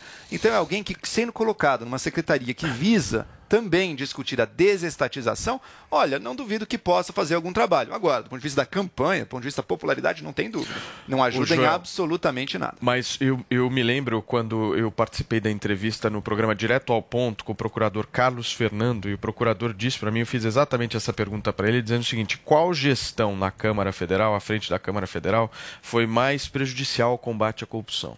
Ele respondeu sem pestanejar. Rodrigo Maia. É mesmo. Foi a pior gestão no que se refere ao combate à corrupção. As 10 medidas de combate à corrupção Isso. foram engavetadas, inúmeros pedidos de transparência também foram, enfim. Então, eu acho que tem, tem dois olhares aí nessa gestão do Rodrigo Maia que é importante a gente pontuar aqui e, enfim, avaliar se isso é positivo. Sem dúvida. E o Maia é alguém né? muito enrolado com questões de justiça, sem dúvida. Eu estou falando mais da pauta econômica, que é a que ele vai estar tocando aqui em São Paulo. Ele não vai ter grandes poderes fora disso. Muito bem, olha, a gente tem mais polêmica agora no Morning Show, hein? A ilha de Fernando de Noronha anunciou que desistiu de implantar, atenção, hein, no que eu vou falar agora, um sistema de pulseiras eletrônicas com uso de cores para distinguir moradores, turistas que têm mais money e convidados VIPs. Paulinha, quem que tinha dado essa ideia, hein? Que loucura, né? Que Às vezes reunião foi essa, Eu queria Paulinha? participar dessas reuniões. Eu sempre penso, como que ninguém pensou que essa Gente. seria uma péssima ideia? Bom, a ideia da pulseirinha eletrônica em si não é tão ruim, porque Fernando de Noronha tem um problema lá de internet, e aí muitas vezes o turista quer usar o seu cartão de crédito, o seu cartão de débito, e não consegue, porque está com problema de internet, as maquininhas não funcionam. Bom, isso também deve ser um problema até para os moradores, né? Não tem internet, podiam melhorar já só a internet. Isso já seria um bom investimento. Vamos arrumar a internet para todo mundo poder usar. Mas tá. Aí acharam é, essa possibilidade desse sistema, que é um pagamento eletrônico através das pulseirinhas. Tudo bem. Moradores poderiam usar as pulseirinhas, teriam a sua cor lá, cinza. Quem viesse de viagem ia ter algumas opções. A verde, por exemplo. Você paga a taxa para ter a pulseirinha, mas devolve quando vai embora. Aliás, acho que só deveria ter essa, né, gente? Retornável, Fernando de né? Noronha, Utilizável. um negócio ecológico. É o exemplo caramba. ecológico, né? Mas tudo bem. Essa eu achei legal. Aí, uma outra, a azul. A azul é assim: você vai carregar a sua pulseirinha com até 10 mil reais, azul. Ganha uns brindes, uns agrados e tal. Aí, amor, você é rico, entendeu? Você vai gastar tudo nessa ilha. Mais de 10 mil reais vai ter na sua pulseira. Aí é preta. Era É a pulseirinha preta. black. Pulseirinha black. A sua era preta. Aí mais, mais do que isso, entendeu? Você Nossa, é mais? famoso, você Ah. é influenciador, você é um embaixador. É uma coisa louca. Então, roxa para é, roxa para você. Roxa e preta também tinham alguns benefícios, tipo, com certeza vai conseguir uma reserva num restaurante, tinha umas coisinhas mais legais. Você chega, mostra a pulseirinha Era o assim, as VIP. portas se abrem, né? É. Era o VIP, o VIP completo, o roxo era, o- era o topzera, Era assim, o- né? Tipo, o pessoal da Suruba de Noronha, todo mundo roxo. Todos roxos. Já tá todo mundo assim. Bom, aí isso caiu na internet e as pessoas começaram, gente, que viagem é essa? Que tipo de coisa de discriminação é essa? Segregação pura, é, né, Paulinha? Tipo de quem é rico é Tem outro nome. pulseira tal, É. quem é não sei o quê. Não é? E as pessoas começaram a discutir o absurdo é, dessa história das pulseirinhas. E aí a administração lá de Fernando de Noronha resolveu falar sobre isso e voltou atrás. Então vamos ver o que é que eles disseram a respeito disso. Ó, a administração de Fernando de Noronha também divulgou uma nota falando assim: ó, a diferenciação por categorias de cores fazia parte da proposta inicial dos idealizadores do projeto, mas não chegou a ser executada. Apenas dois tipos de pulseiras estão sendo produzidas: a verde para os consumidores e a cinza para os comerciantes. E aí isso quer dizer também que os próprios moradores de Fernando de Noronha vão poder fazer uso desse sistema Uhum. eletrônico de pagamento. E se não fosse essa internet, gente, será que tava todo mundo pulseirado VIP lá em Fernando de Noronha? Não, Não, sei. é, é, é uma história que choca também, né? É a importância do- que- da opinião pública para a É, democracia é. funcionar. A gente tá brincando aqui, mas pelo amor de Deus. Como é que Isso vai- vira, é isso que a gente vive nas baladas mais desse país. Não é exatamente mas é isso, trágico Paulinha, que as baladas desse país são essa lógica, né? Esse é o negócio. O, o camarote, É que a assim- bebida que pisca. Você compra uma bebida, vem com. Vem, com, Vem, vem piscando. vem piscando pra todo mundo ver. fogos. O Brasil é um país viciado nessa coisa horrorosa, que é essa competição social. Eu sou mais rico, eu sou mais famoso, eu mostro que eu tenho, eu posso, eu pago, eu tenho a pulseirinha black. Fernando de Noronha estava se juntando a isso, mas quando a gente vê isso de forma tão descarada, é chocante mesmo. E é chocante também o quanto a gente se habituou a isso em tantas outras esferas da vida nacional. Eu não, porque eu não vou embalada, né, Joel? Eu é tudo na vida nacional, é tudo na vida nacional. Até o cemitério, Bruno, já reparou Não, que até os sim, cemitérios sim, é segregação tem na competição cara. social Na pelo tamanho da lápide Sim. do mausoléu nos cemitérios. É tudo nesse país, é assim. Sabe o que eu queria é, trazer para uma outra Fala. discussão? É, nessa época de pandemia também muito se falou a respeito, por exemplo, de identificar né, pessoas ou a- os vacinados. é, não sei, eu, eu vi até propostas com história de pulseirinhas, vermelha, Também, amarela, também. verde. Que é a questão do aplicativo também, né, das pessoas autorizarem ali e aí você saber se perto de onde você mora tem ou não pessoas que tiveram ou que estão Isso é com a Covid. né? Então, não sei, queria saber se vocês entendem não que isso é É diferente. segregação também. Lembra aquela história do judeu ter que usar a estrelinha na época nazista? É, complicado, É ridículo comparar. Essa comparação é ridícula. Não, mas- mas eu acho A, a questão é qual é o, qual é o Ah, sentido da distinção que está sendo feita. O sentido de uma distinção é, olha, você que ainda não se vacinou por uma série de motivos, você não vai entrar num espaço super aglomerado que você pode infectar outras pessoas. Faz sentido ter isso. A maneira de fazer isso podemos discutir. É Andar com a carteirinha Você pode, mas você pode ter Bruna, um cunho Você não protetivo. pode entrar sem nessa- camisa no- nessa rádio. Isso é uma segregação, Mas não. isso é regra. É uma regra. É uma isso é a regra. regra da vacinação também. É uma Então, mas regra. quando você Pronto. identifica, coloca um símbolo que vai gerar nas pessoas, ah, não, deixa eu ficar ali afastado, Não o que eu precisa tô ter dizendo é o símbolo, pode ter a método. carteirinha que você apresenta. Ah, tá, mas daí pode ser a carteirinha É, de então. vacinação que você apresenta. Tem um milhão Mas de jeitos. esse método, ele gera na, no imaginário esse fato, não, esse, esse eu posso me afastar, esse eu posso me aproximar das pessoas, e essa não. Isso gera uma segregação entre as pessoas se habituam Essa identificação, a- isso, a essa individualização. Isso, isso faz com que as pessoas se habituem à lógica da segregação. Esse é o perigo, Paulo. Mas a lógica da segregação é a que impera hoje. Em qualquer Tudo, coisa até na a gente roupa que você usa na rua. É- é- Se você tiver com uma roupa, você vai tratar de um jeito. Se tiver com outra, é tratado de outro jeito. Mas quem, quem nega que exista isso? A E a questão gente vai é, fazer disso qual que é o critério? pública? Qual que é Não, o critério esse- que a gente não, está isso- utilizando? isso sem e dúvida. qual o motivo? Qual que é a razão? A razão de uma segregação é eu sou mais rico, eu sou mais famoso, portanto eu importo mais, eu quero ser mais bem tratado, e você é a ralé que eu quero que seja tratado como Zé Povinho. Ou outras distinções relevantes. Olha, no meu estabelecimento, para entrar, tem que estar vacinado, porque aqui as pessoas vão aglomerar. Nada mais razoável do que ter uma regra Sabe dessa. o que que é isso? Aqui no ambiente de trabalho, para entrar tem uma regra. Tem que Eu- estar de camisa, não vejo- pode estar sem camisa. Sim, Joyce, eu entendo, mas eu vejo assim, Depende. isso é consequência, isso é consequência ah, da gente viver numa era em que as pessoas ficam tão obcecadas por lembrar só das diferenças que elas esquecem do que a gente tem em comum. A diferença é natural, é algo próprio da realidade. A diferença, por isso que a gente tem que respeitar as diferenças. Contudo, quando a gente fala de política, quando a gente fala de comunidade, quando a gente fala ah, de, de discussão para resolver conflito, a gente tem que lembrar do que a gente tem em comum. Somos todos seres humanos, temos todos uma alma, temos todos uma dignidade. Então, eu acho que esse é o ponto. A gente está tão é, imiscuído na lógica da diferença que a gente esquece do que a gente tem em comum, Paulo. Mas A eu diferenciação iria pela vacina, festa. não, peraí. Qual festa? A dos, de a dos. Ah, a dos a cores. roxa. A Eu iria. Preto e roxo. Só a- tranquilidade. Azul você não faz questão, Assim, eu tô reclamando Azul, aqui e tal da segregação, mas eu ia. Você Não vou ser hipócrita. Se te dessem uma roxa, Opa! Tá rolando Baixa a festa. lá, irmã. Você chega lá na praia, tá rolando a festinha, você vê, ih, é tudo pulseira Tá vendo porque azul. Eu funciona? não, tchau, isso aí não. você evita, você Agora você olha, opa, é black, é black, essa eu vou. Você não ia? Tem. Vai Eu dizer que não. Fernando de Noronha, adoraria Joel conhecer Pinheiro- Fernando de Joel Noronha. Pinheiro da Adoraria- Fonseca, você baladeiro do jeito que Eu é. não sou baladeiro, esse é o Você, problema. se você pegar, você tem lá uma, uma, uma, uma pulseira preta e uma o quê? É roxa, Roxa, essas roxa. são os VIPs, é, Ou- os mais VIPs. A roxa é a ralé. Eu quero saber da ralé. É azul, a mais comum, a mais comum. Você tem a roxa e a azul, você vai em qual? Eu quero a roxa, né, Paulo? Eu quero roxa. quero roxa. Mas só, assim, gente, nos cartões de crédito já também não é muito impresso isso, porque cartão se Black? você tem o. Black, Platino, É, Gold, isso, é. comum, aí você vai lá pagar, eu não, eu não sei, mas já tem ali, Você né? tira seu Hora cartão que de tira pra débito botar, Da, da carteira, todo mundo olha aí. tira o VR, né? aí, né? Caipirinha, passa no VR, não. Tira o seu VR, todo mundo já olha torto. Caipirinha passa no VR. Sei, mas assim, já tem um pouco isso, assim, né? em pagamento. É, a é- né? é o, é o É mal, né?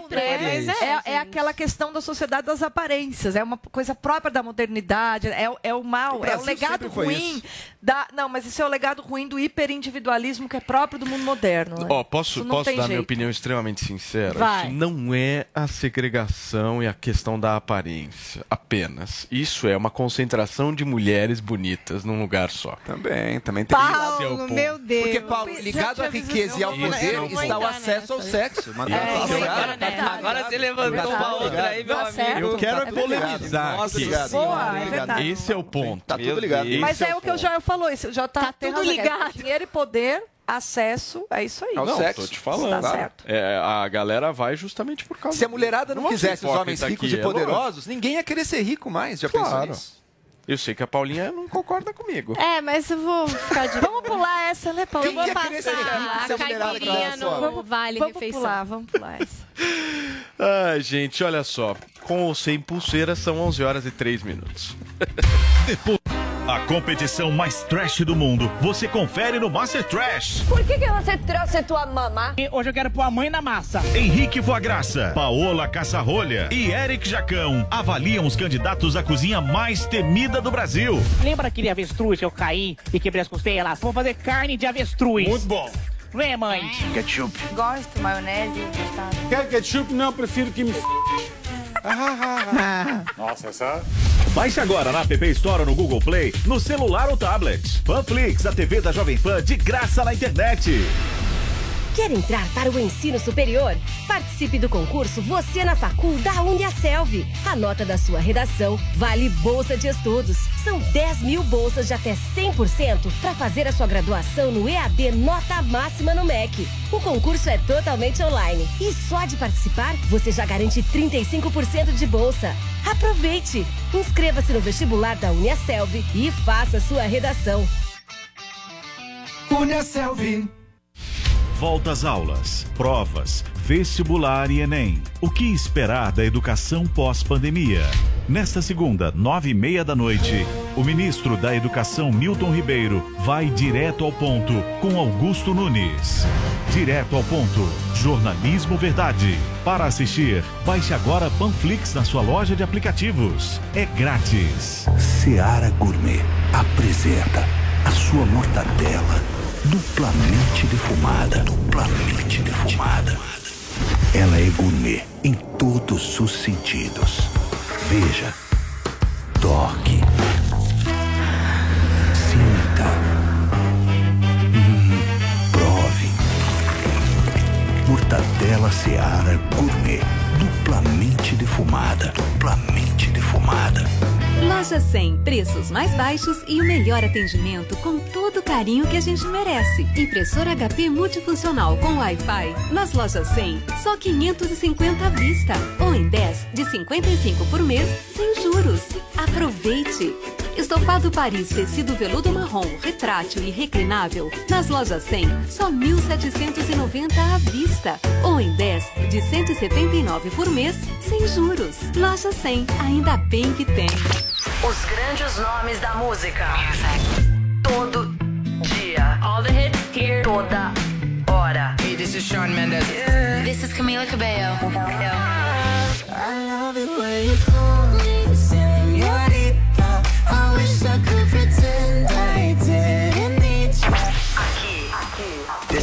station. Vem cá, me fala uma coisa: quando foi a última vez que você e o seu dinheiro ficaram na mesma sintonia? Muitas pessoas têm dificuldade em lidar com dinheiro, controlar suas finanças e poupar para viver bem no futuro. Por isso, eu, Samidani e meu amigo Doni Denútil criamos o curso Faça as Pazes com as Suas Finanças. São calculadoras, orientações e informações embasadas em conhecimentos financeiros sólidos para que você fique numa boa com seu dinheiro hoje e no futuro. Acesse agora newcursos.com.br. N-I-U Cursos e mude já a forma de lidar com seu dinheiro. No FM, online, no smartphone. Esta é a Jovem Pan.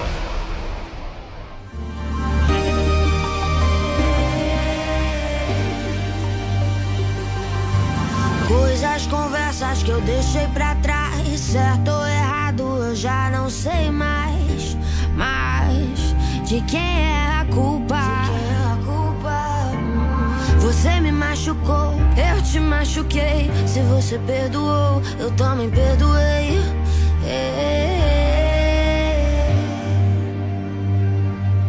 Sempre que eu te vejo é tão foda. Só você me faz sentir assim. Beijo se for da boca pra fora.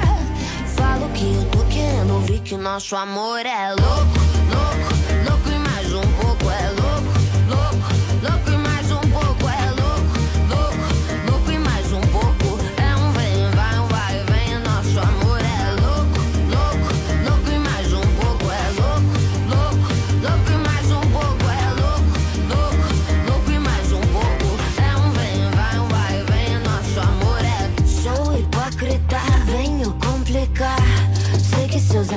acham tóxica. Radioativa, bora, vem, vem. Chama recaída e você vem, vem. Depois diz que é maldade. Eu só tô dizendo o que você tem vontade de dizer.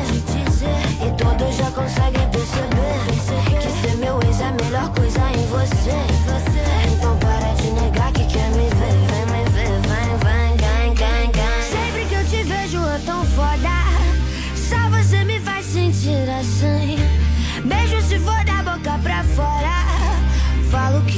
Querendo ouvir que o nosso amor é. Que o nosso amor é.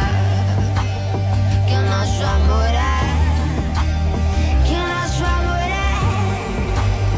Que o nosso amor é louco,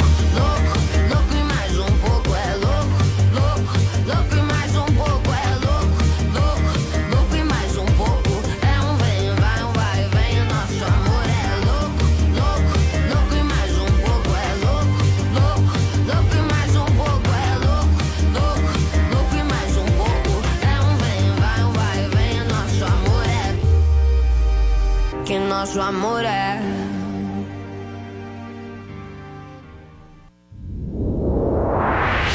Para todo o Brasil, ao vivo, aqui na Jovem Pan com o nosso Morning Show.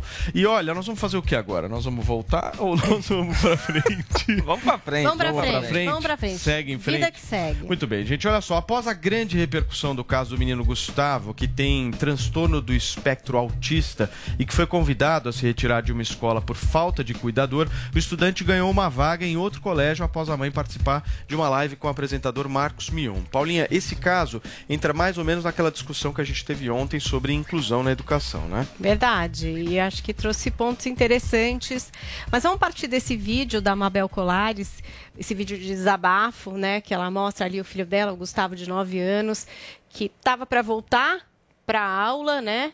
Como todos os outros alunos, aula presencial numa escola filantrópica de ensino fundamental de Porto Velho, em Rondônia. E aí, chegando lá, teve a notícia de que o filho não poderia participar das aulas. Vamos conferir.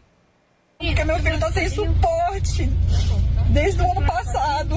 Com essa pandemia, ele tá sem suporte nenhum. Calma! E aí eu assinei autorizando ele, a minha outra filha, vir pra escola. Me programei. Tô desde a semana passada conversando com ele que ele vai pra escola. Que ele tem que ficar pra escola pra ficar inteligente. Novo, comprei tênis novo, comprei o material que precisa, sacolinha pra guardar máscara, máscara nova, álcool. Organizei a mochila dele e vim trazer hoje. Ele foi retirado de sala. Porque não tem ninguém que olha meu filho, não tem ninguém que possa acompanhar ele. Isso é uma injustiça com a mãe que tem um filho autista. Aí diz que não vai ficar na escola porque ele é autista. E se ele não fosse autista, ele ficaria como a minha filha ficou. Situação difícil, né? Muita gente se sensibilizou. Como de costume, acabou mandando para o Marcos Mion, que é uma pessoa que é um ativista da área, tem o Romeu, filho dele, que está no espectro autista, então faz um trabalho muito legal de esclarecimento a respeito disso. E aí ele conseguiu falar com a Mabel, chamou ela para uma live. E foi interessante pra caramba, porque ela trouxe ali os pontos dela. E aí a gente teve a participação do prefeito Wildon Chaves, o prefeito de Porto Velho, é, que trouxe a informação, inclusive, de que a, a rede municipal estava toda preparada para receber as crianças autistas. Então, ele falou lá de números, quantos seriam é, as crianças atendidas, como foi o preparo de professores, é, desse acompanhante que tem que ficar para dar um suporte. Trouxe todo esse esclarecimento, convidou o Gustavo a integrar agora a rede municipal, ofereceu a vaga, né? havia uma vaga disponível, mas aí veio um- uma outra problematização, no sentido de que em breve esse menino vai cair na rede estadual e que aí não seria da mesma forma que a rede estadual não estaria preparada para receber o Gustavo. Vamos conferir então o que disse a Mabel no final, né, na conclusão desse papo do Mion com o prefeito e com essa mãe.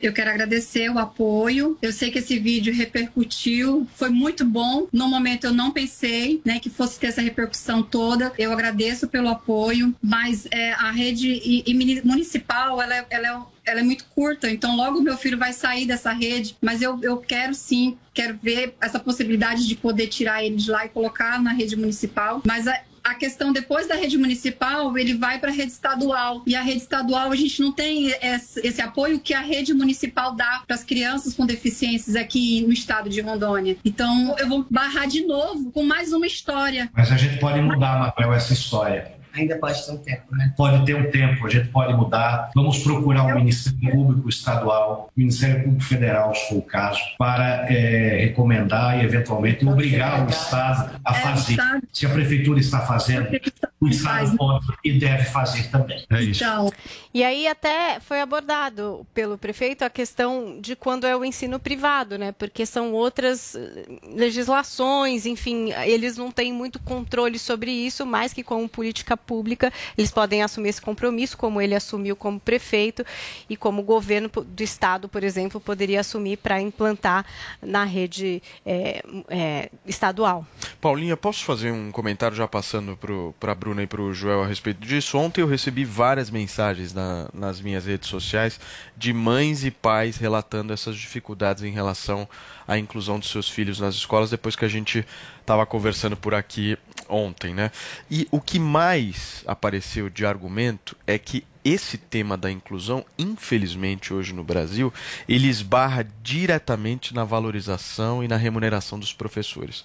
Porque na avaliação dessas pessoas, é, há um trabalho adicional por parte do professor que é necessário para que você possa vir a fazer essa inclusão. Ou seja, tudo passa e o assunto está 100% centrado é. na figura do professor em sala E de eu aula. trouxe lá é ele- ontem e acabei é ele recebendo um monte que de vai paulada ter, aí. Ele que vai ter o maior desafio Não, não mesmo foi isso, de fazer eu acho. essa integração É. e essa Não, inclusão. é que e aí assim, é verdade. é que porque não aí- é o Mostra uma professor em necessidade. si, né, E- gente? Embora todo mundo só fale de demitir, cortar, mas tem lugares que não. Você precisa contratar gente, né? Você Não, e de um outro lado, pra poder fazer. de um outro lado é o seguinte, não apenas contratar, mas é o que a E Bruna qualificar falou, qualificar. É que, na verdade, sabe o que eu achei maravilhoso vídeo? Até me porque comoveu. nem todos são preparados a, a lidar com uma situação Mas, dessa. Paulo, isso aí é um gancho maravilhoso para a gente discutir a necessidade imperiosa de descentralizar ensino e política educacional no Brasil.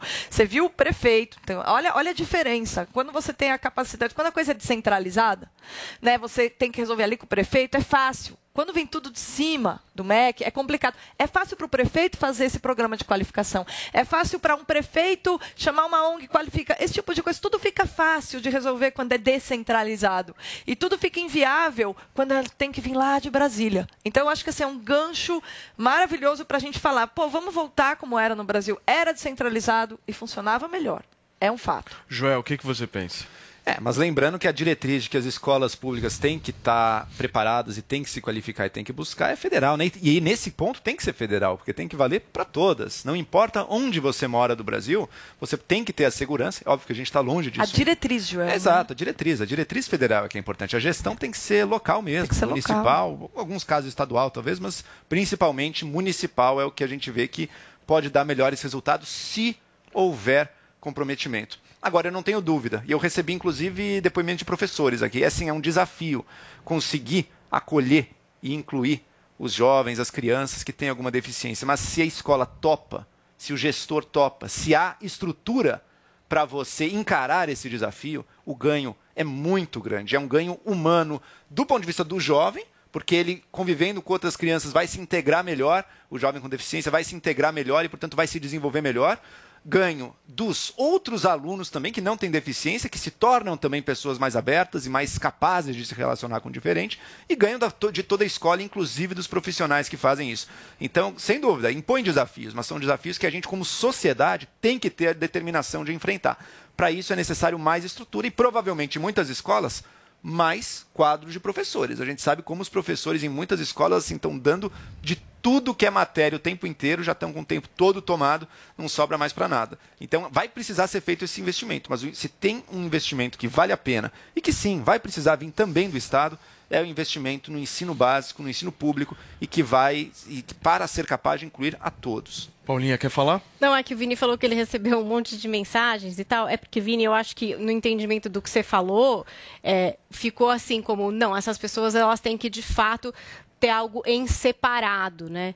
Eu acho que é isso que as pessoas, pelo menos, me escreveram no sentido do que você colocou ontem. É óbvio Não, que muitos. é. pro- Mas eu acho que o que você frisou, isso O que eu é falei é justamente que, o Joel acabou de professores confirmar agora, de, de- e o Paulo também, preparados. de professores que reclamam de que Então. não estão qualificados e que não são remunerados para dar esse tipo de. Não, Eu porque sei, mas a ensino. questão- Agora, qual é o melhor O- ensino? o- o se é ponto- separar ou não? Não, é eu que- ainda, eu ainda iniciei a discussão ontem falando, eu sou leigo no assunto, Então, acho vou que dar é uma impressão que de, de- do que eu já conversei com alguns esse. Ponto, esse ponto é importante da gente destacar, que é o seguinte, não dá para se transferir 100% da responsabilidade de uma situação dessa ao professor.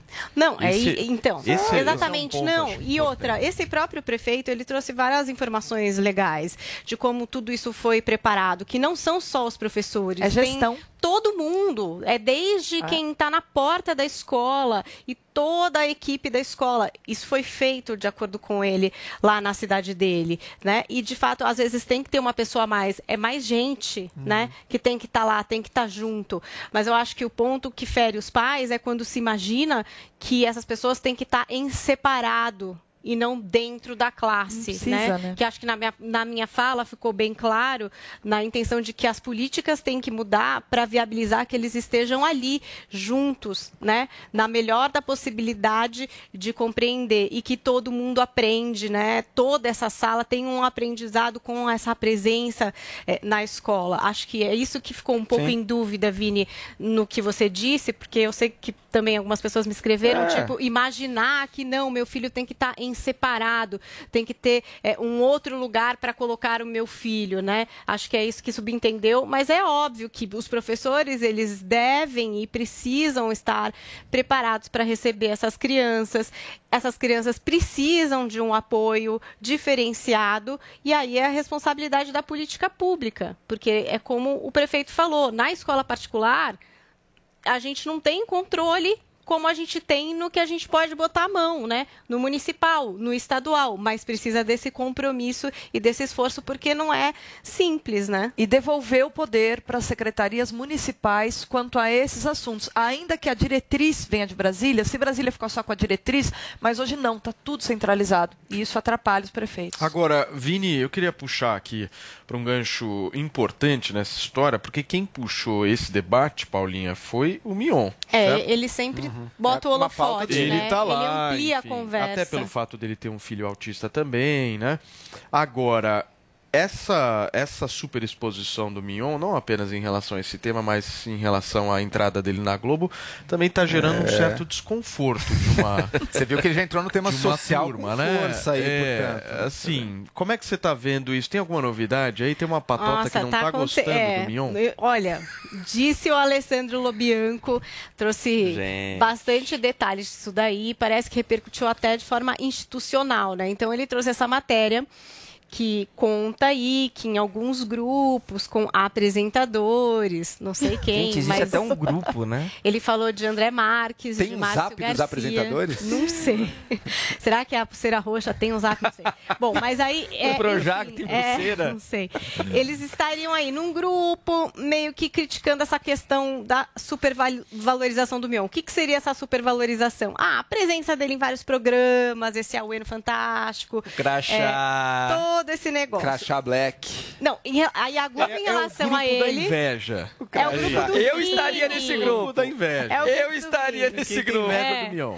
Mas então, e aí, tipo assim, e, e também criticando a atitude do Mion. Tipo, ai, pra que esse negócio do tênis? Ai, pra que esse negócio do crachá? Ai, ficar falando de negócio de sonho. Ai, sabe? Tipo, então, assim, esses- essas pessoas, que eu não sei quem são, estariam meio bravas, estariam meio nervosas e tal.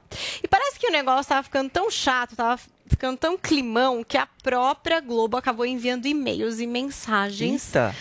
para alguns apresentadores, dizendo, gente, né? Parem com isso, vamos lá. Quando um ganha, todos ganham, sabe? Tipo, É. isso pode chegar mal no Mion no fim, né? Dependendo do jeito que ele ficar sabendo de uma história dessa, pode Uhum. pegar mal. Tipo assim, querendo que o pessoal ficasse de boa e parasse com essa picuinha, né?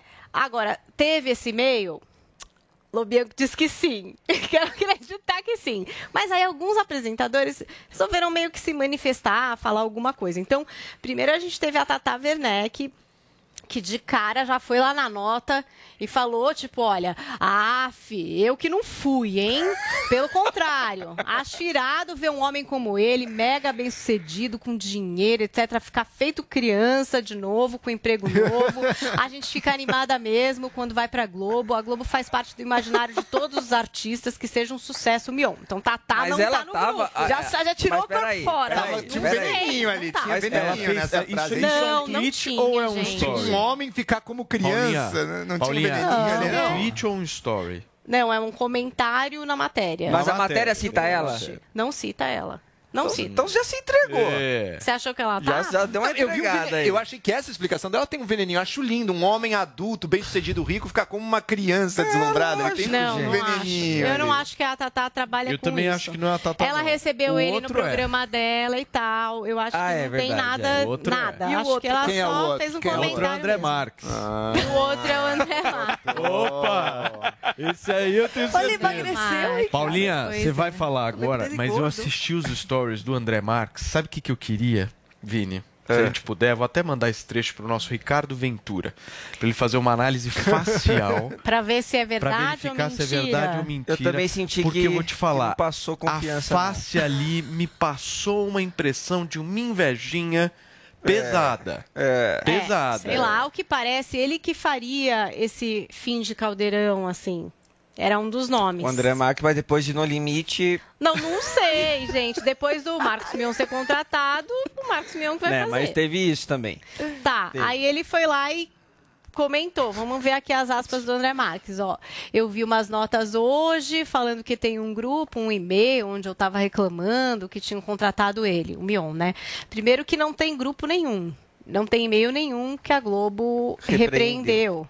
Dou pra vocês Dou pra Pra você você. as minhas boas-vindas. Então, deu as Que, boas-vindas. que alegria, né? Dou para você as Nossa. minhas boas-vindas. Seja muito bem-vindo, Ah, gente, eu não sei, assim, agora. feliz. É, é isso. E diz que o Márcio Garcia também não teria gostado porque ele ia ter um programa que não teve. Aquelas coisas, A né? entrada Não de um, sei. necessariamente, tira espaço Claro, óbvio. O André Marques até tentou falar assim, não, é história. bom porque tem muito programa, É, aí dá uma tá dividida. sobrando programa, né? é. Tá sobrando. Imagina, é claro que ele queria estar fazendo também o... Agora, me chamou a atenção também a Caldeirão. publicação do Boninho na, no Instagram. eu Então, tive aí, de manhã. aí, aí Mion história, vai lá, gente. começa a almoçar com, Mion, com, com, Então, com o Boninho todo dia. mostrei Gente, mas tira foto não é normal dia. você não, almoçar Paulinha, com o mas os outros ficam, programa. meu. Vini? Vini, o Mion. Que história é Vini, essa? Vini, Vini. Não, Vini. isso aí eu acho isso aqui, ó. Boa. Vini. Peraí, ó. O Mion publicou ontem dizendo o seguinte: esse é meu time, esses caras estão me recebendo de uma forma incrível na Globo. Aí tem uma puta foto dele É. com o Boninho e com outros Com o diretores. lá. Geninho, que é diretor Aí o dele. Boninho vai lá e republica a foto, só que com uma outra legenda.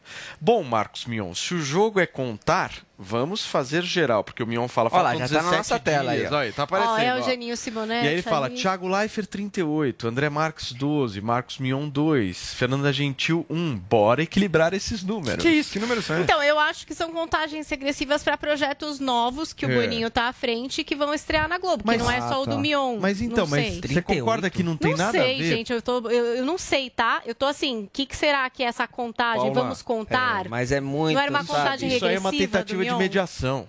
Mas você É, acha tá que não tem um grupo, gente, falando... É panqueque. Ah, tá todo Vocês não acham aqui. que os caras estão no grupo lá falando, ó, o puxa-saco lá, mal chegou, já tá colado no Boninho. puxando já tá. Você pensaria isso, Vini? Lógico!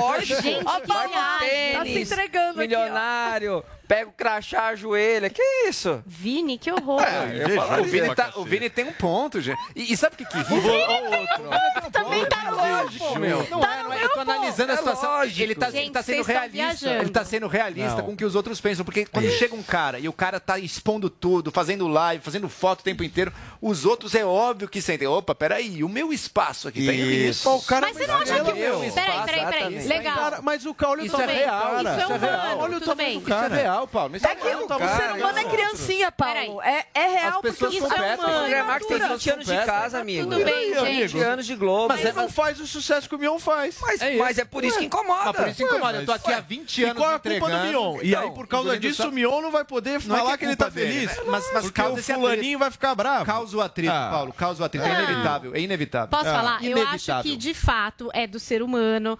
É, puxa, tô aqui há tanto tempo, esse cara chega, todo esse alvoroço, tudo bem. Não, do ser legal. humano imaturo, Paulinha. Não, É eu acho ser que humano do ser humano em geral. Ah, Agora, como você vai externar e como é que você vai agir a partir disso, aí eu acho que tem a ver com maturidade. É, isso. Por exemplo, a pessoa pode parar e pensar: caraca, o Mion vem com tudo isso, como ele conhece a internet, como ele faz, como ele deixa de fazer. Pô, eu preciso melhorar, porque o cara sabe fazer. Isso é um tipo de pensamento, por exemplo, você pode ter. Não jogar na conta do tô bravinho e falar, vou fazer melhor. Vou fazer melhor que esse cara. Vou crescer É, aqui exato. onde esse cara faz. Ah, é, com certeza. Tá bom. Agora, agora, agora, pensa peraí, o seguinte, peraí, pensa peraí, Não, termina. Mas em relação ao Boninho, em estar almoçando com o Boninho, o que é, que eu acho? O Boninho, ele é, ele é diretor. Ele não almoça só com o Marcos Mion. O negócio é que agora o Boninho está nas redes sociais, que é uma coisa que ele não estava antes. Ele não estava antes. É uma coisa nova pro Boninho. Então, ele também tá ali. Ele também tá postando. Outro dia ele postou um tênis, marcou o Marcos Mion para falar de tênis. Então, assim, Olha lá, o Boninho. Aí, gente. O É Boninho, do chefe, que seria o é o STF, chefe. entendeu? O STF seria o É, Boninho. Ele tinha que ficar mais quieto. nossa Agora ele tá senhora. falando, ele tá mostrando. Isso tá despertando a coisa nos Eu tô oito anos aqui na rádio. Chegou o Paulo Matias com esse tênis estilizado aí. Você acha que eu não falei nada?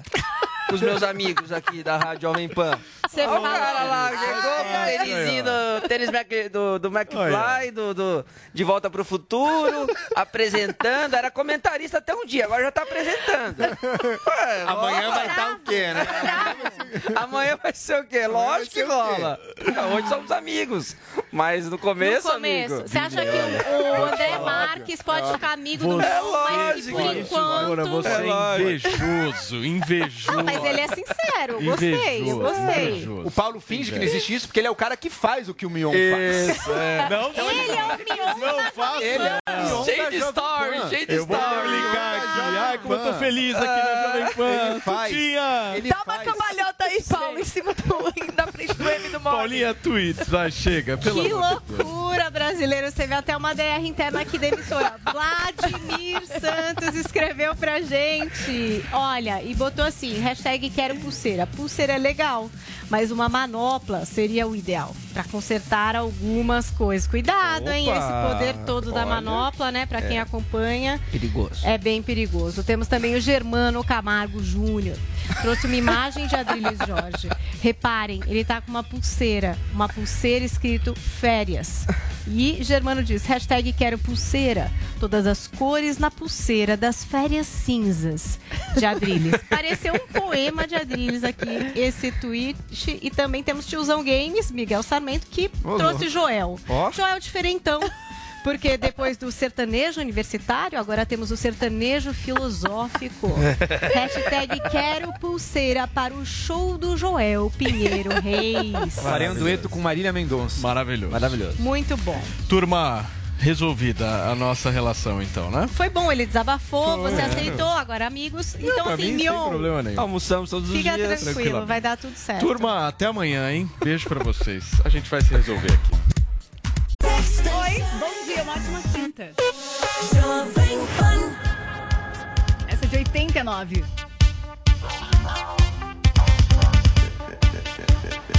With Lucky Land slots, you can get lucky just about anywhere. Dearly beloved, we are gathered here today to. Has anyone seen the bride and groom? Sorry, sorry, we're here. We were getting lucky in the limo and we lost track of time. No, Lucky Land Casino, with cash prizes that add up quicker than a guest registry. In that case, I pronounce you lucky. Play for free at LuckyLandSlots.com. Daily bonuses are waiting. No purchase necessary. Void where prohibited by law. 18 plus. Terms and conditions apply. See website for details.